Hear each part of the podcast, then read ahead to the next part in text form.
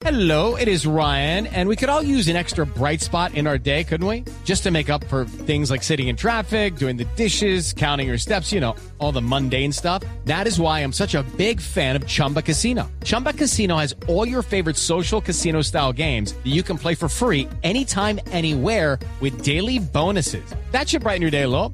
Actually, a lot. So sign up now at chumbacasino.com. That's chumbacasino.com. No purchase necessary. BGW. Void were prohibited by law. See terms and conditions. 18 plus. dirigido por una, una muy, muy querida colega a quien quiero entrañablemente, trabajé con ella y sé de la lucha que ha hecho durante estos últimos t- 25 años.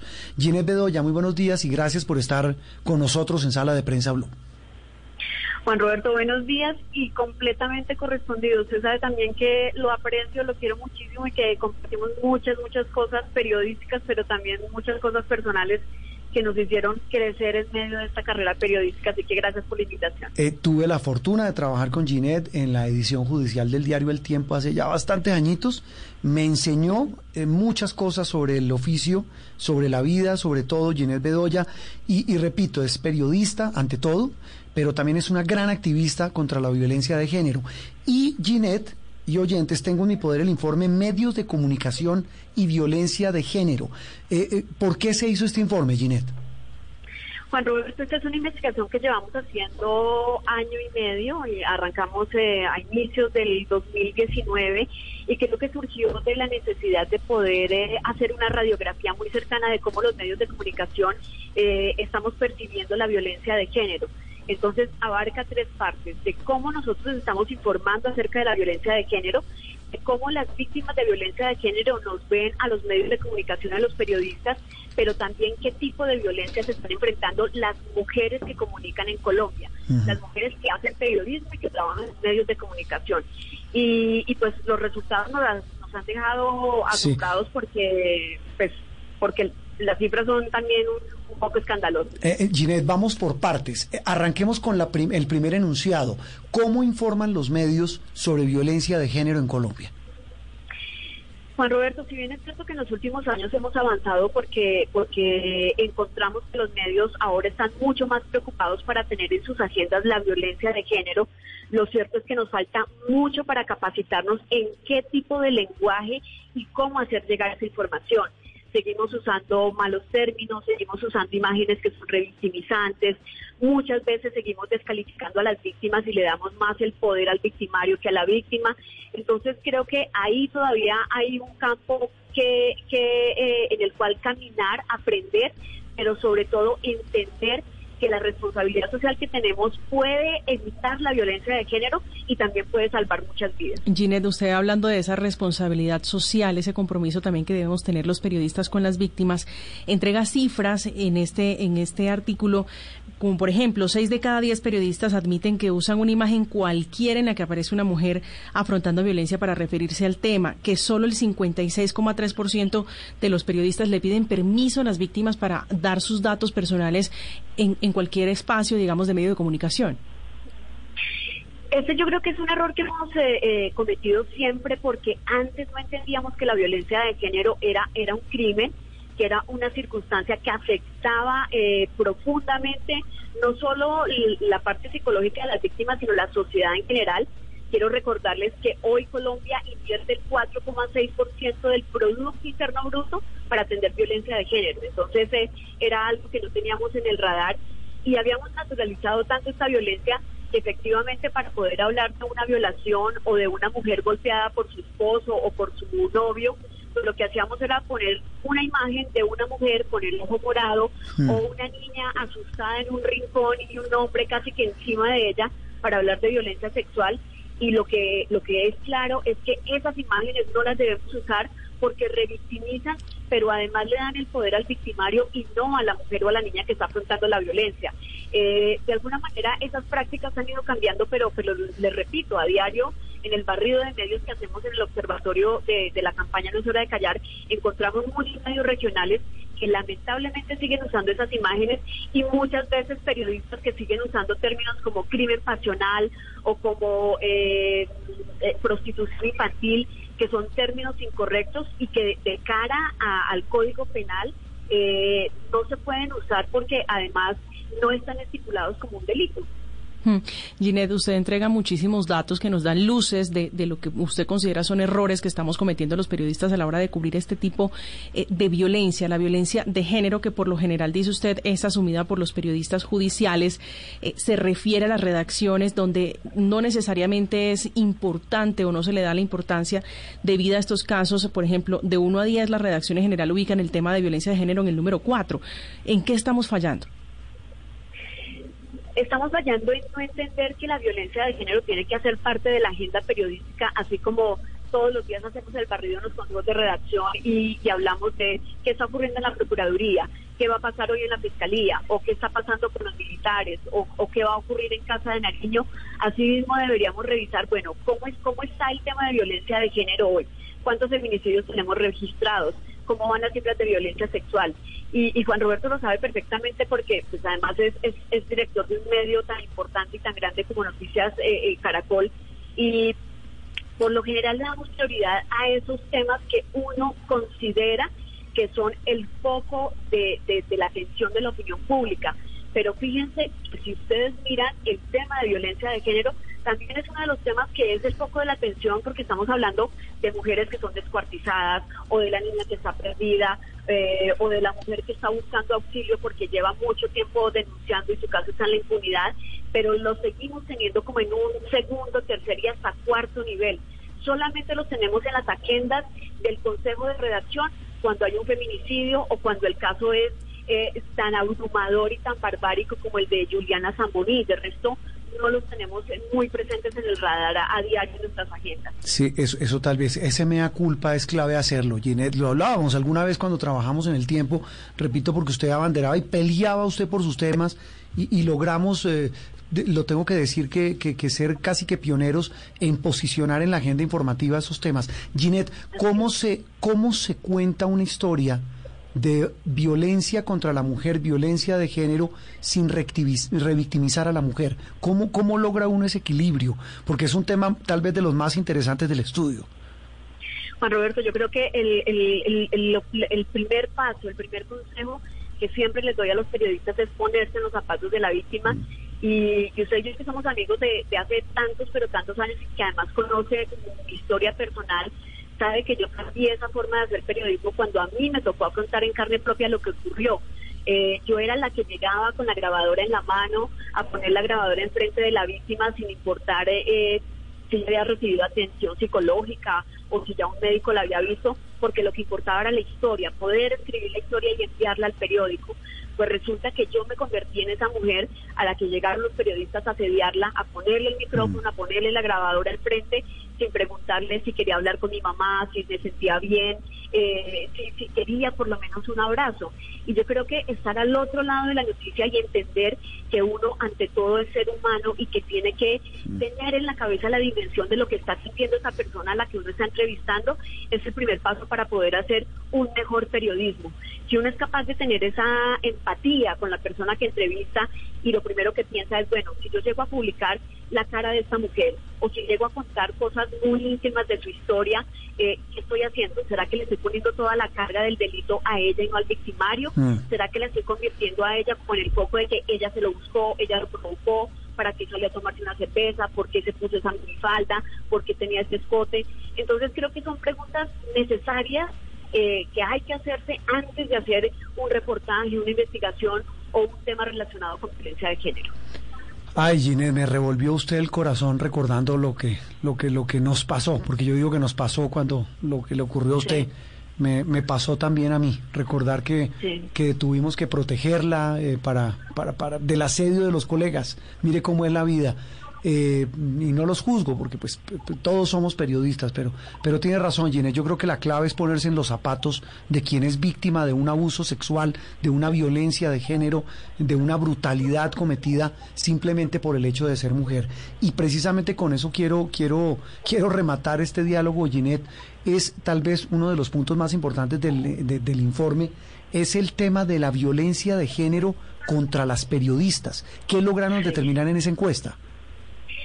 Ay, Juan Roberto, pues eh, yo creo que, porque también eso lo hablamos muchas veces eh, mm. en, medio de nuestros cafés, en, los pasillos del tiempo cuando trabajamos juntos, y es que nosotras como mujeres periodistas nos tuvimos que callar muchas cosas por miedo, ¿no? Por miedo primero a perder el trabajo, por miedo a perder la fuente, por miedo a que la fuente después ya no le diera una información.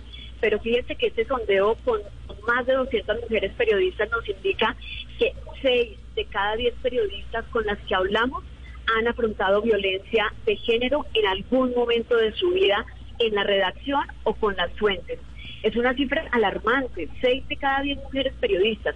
Esto quiere, quiere decir que sus fuentes las acosaron, alguien de su trabajo las acosó, para poder conseguir información tuvieron que soportar que las acosaran y muchas de ellas lamentablemente admitieron que fueron víctimas de violencia sexual en medio de su trabajo periodístico.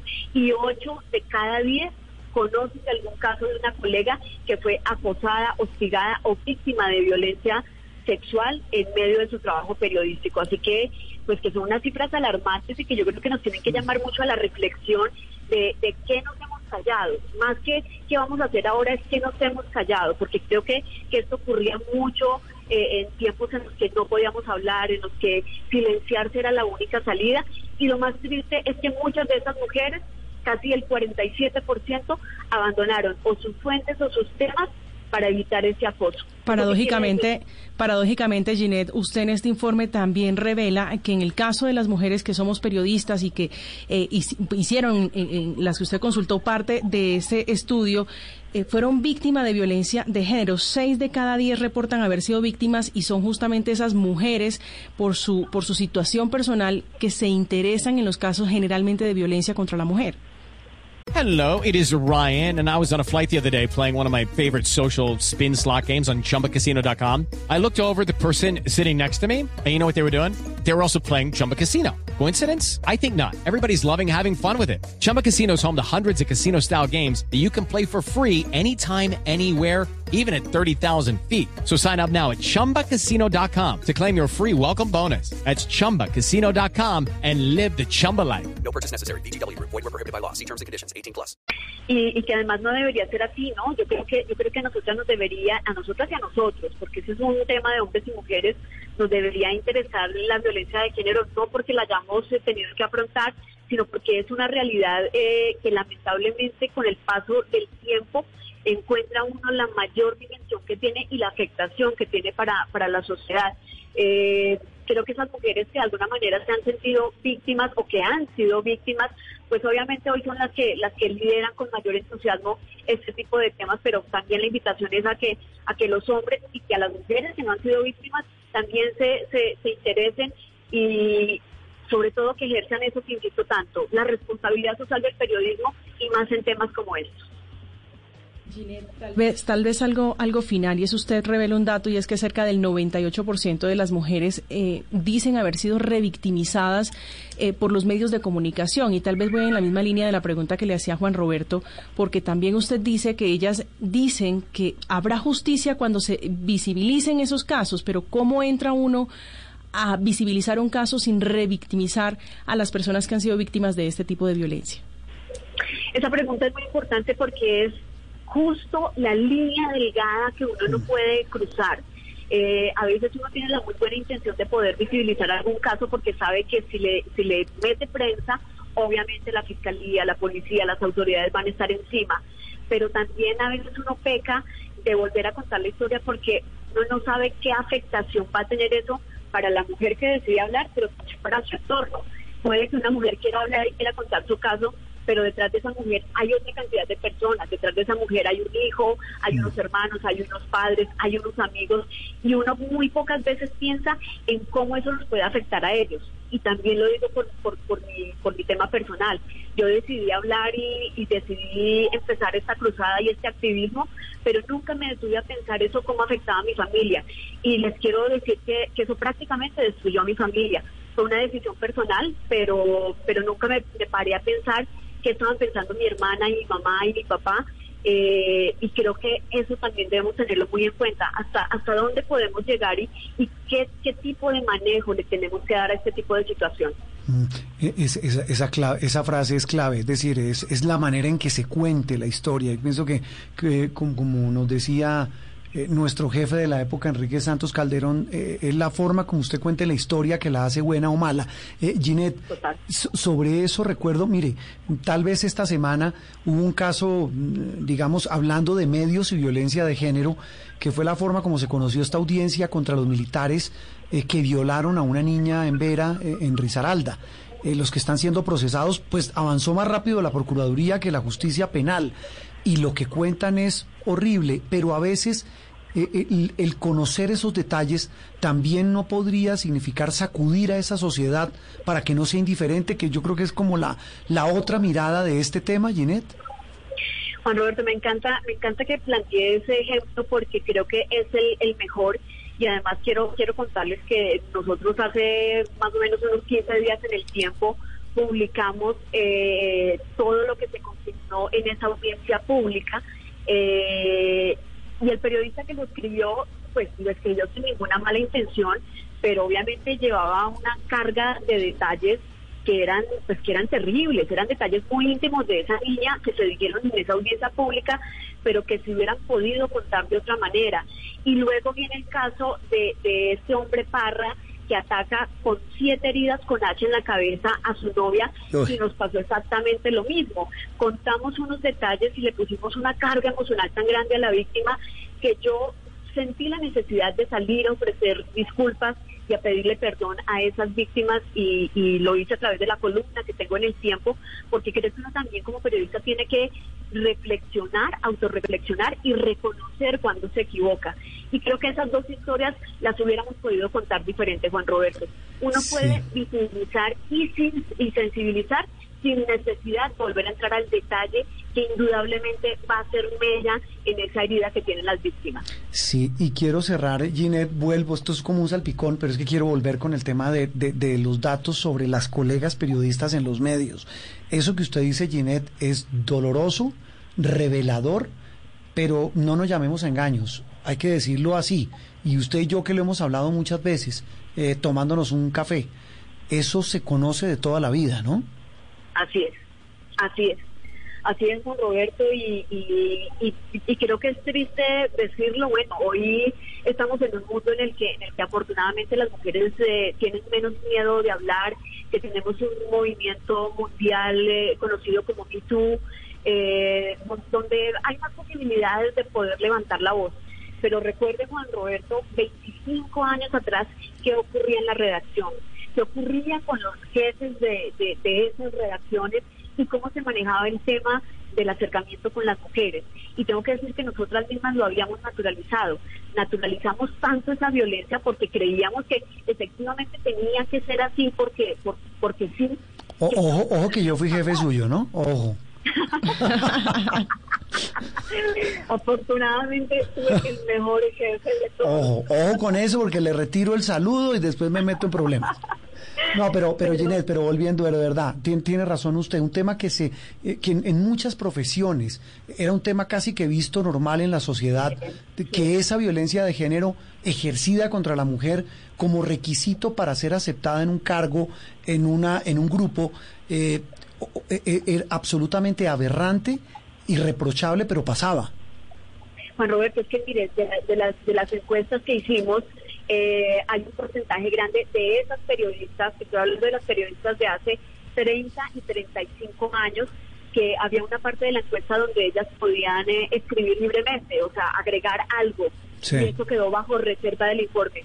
Usted no se imagina lo que esas periodistas escribieron, cosas que tuvieron que afrontar con sus fuentes, pero sobre todo en sus salas de redacción. Eso le da a uno la dimensión de hasta dónde habíamos naturalizado la violencia de género, pero también hasta dónde las mujeres se tuvieron que callar. Y es doloroso porque porque yo también creo que, que no que en muchos casos los hombres no lo hacían porque es que voy a, a actuar mal de, de tal y tal manera, sino que lo habían naturalizado tanto que creían que pues que eso era válido Mm. hacerlo. Claro, Y- no, y- eh, mire Ginette eh, y, y oyentes, eh, hace poco creo que fuimos los dos, usted hizo el lanzamiento de la película, este- esta hora creo que en Amazon Prime, eh, Bombshell, la del escándalo Sí, en los medios americanos, la del señor de Fox News, y, recuerdo mucho una frase, me, me retumbó, y era un, col- un periodista que pasa por un pasillo, un periodista hombre, y ve a una de las periodistas, y, y, y, dos de las periodistas, tal vez la presentadora y la periodista, apuestan y le dice, hoy no vine con falda, vine con pantalón. Y, se, y póngale cuidado a lo que me va a decir. Ella pasa al lado de su compañero y el compañero voltea y la mira, ¿por qué trajiste hoy pantalón? Exacto. ¿Se acuerda? Exacto, total. Total, es, esa imagen de esa película la tengo muy grabada porque porque de alguna manera, yo no sé si se acuerda que en este estreno, en la sala como que se escuchaban... Éramos colegas todos, éramos periodistas, eh. Qué cosa tan terrible. Fuertes porque, pues porque claro, porque creo que muchos eh, tuvimos que, que, ver ese tipo de comportamientos o conocer por lo menos ese tipo de comportamientos y, y yo creo que lo importante no solamente es mirar hacia atrás lo que ocurrió, sino cómo hoy podemos prevenir de que eso vuelva a ocurrir. Sobre todo que, que no es eh, por posar de, de, moralistas, ni mucho menos, pero sí entender un tema que también lo hablábamos usted y yo con un café, que una cosa es el chiste y otra el respeto. Yo creo que eso, eso es lo más importante. Pues Ginelle, como siempre, un gusto no, no entrevistarla, dialogar, charlar con la colega, con la amiga entrañable de toda la vida. Eh, nos tocaron unas coberturas que, ay Dios mío, nos tocó el caguán, eh, nos tocaron eh, bombas, nos tocaron eh, paros campesinos. Repito, estamos hablando con tal vez una de las periodistas más importantes de nuestro país, que ahora ha dedicado buena parte de su vida, sin abandonar el periodismo, al activismo y a, crear conciencia de que la violencia de género no es para nada un chiste. Ginel, como siempre, un gusto. Y, y tenemos que volvernos a ver otro café. Pero total, Juan Roberto, gracias, gracias por este espacio. Sabe todo mi cariño para usted y para su familia, pero también lo quiero felicitar porque creo que este especial que ha hecho Noticias Caracol en torno al impacto del coronavirus es un gran trabajo. ¿Le ha gustado? ¿Le gustó?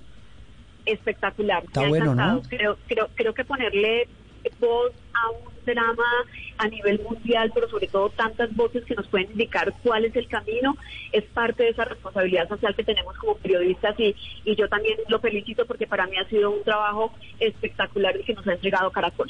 Ginesita, gracias, un abrazo. Un abrazo y un saludo a todos, gracias. A propósito de eso, esta noche va, eh, es que son 16 programas, María Camila, vamos, hoy es el capítulo, hoy es domingo, el que vamos a dedicar a la educación educación en tiempos de pandemia o des y, des y post pandemia. Antes, durante y después. Los retos de la educación. Porque mire, desde el primer día, eh, María Camila, que hemos hablado de todos nuestros problemas, los que nos aquejan siempre, los que tienen que ver con nuestra vida, pero es que los problemas venían antes. Desde antes se exacerbaron por la pandemia y lo que dice o la propuesta, el proyecto es Colombia El para buscar Colombia. cómo podemos salir adelante. Le debo confesar que personalmente me enamoré pero en el buen sentido de la historia de nuestro compañero Álvaro Freddy Ah, Acevedo. dolorosa. La de la del señora, desempleo, la, la de la de señora. tintos. Sí, Mm. le desgarra a uno el corazón. Step into the world of power, loyalty, and luck. I'm gonna make him an offer he can't refuse. With family, cannolis, and spins mean everything. now, you wanna get mixed up in the family business. Introducing The Godfather at ChumbaCasino.com. Test your luck in the shadowy world of The Godfather slot. Someday, I will call upon you to do a service for me. Play The Godfather now at ChumbaCasino.com. Welcome to the family. No purchase necessary. VGW Group. Void where prohibited by law. 18 plus. Terms and conditions apply.